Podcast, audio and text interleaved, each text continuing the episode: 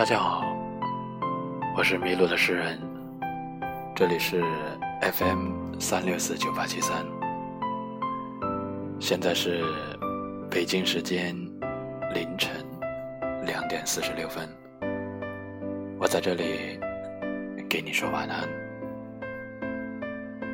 跟大家讲一个大兔子和小兔子的故事。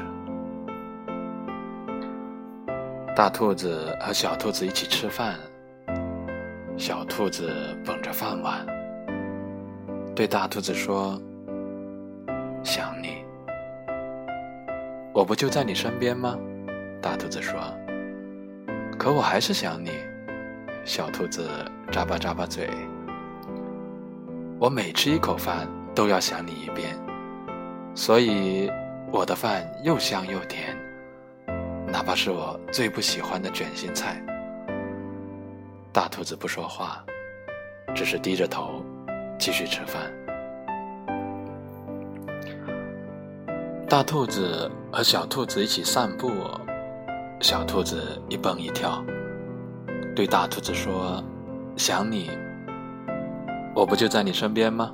大兔子说：“可我还是想你。”小兔子踮起脚尖。我每走一步路都要想你一遍，所以再长的路走起来都轻轻松松，哪怕路上满是泥泞。大兔子不说话，只是慢悠悠的继续走路。大兔子和小兔子坐在一起看月亮。小兔子托着下巴，对大兔子说：“想你。”我不就在你身边吗？大兔子说。可我还是想你。小兔子歪着脑袋。我每看一眼月亮，都要想你一遍，所以月亮看上去那么美，哪怕乌云遮挡了它的光芒。大兔子不说话，只是抬起头继续看月亮。大兔子和小兔子该睡觉了。小兔子盖好被子，对大兔子说：“想你，我不就在你身边吗？”大兔子说：“可我还是想你。”小兔子闭上眼睛：“我每做一个梦，都要想你一遍，所以每个梦都那么温暖，哪怕梦里出现妖怪，我都不会害怕。”大兔子不说话，躺到床上。小兔子睡着了，大兔子轻轻亲吻小兔子的额头。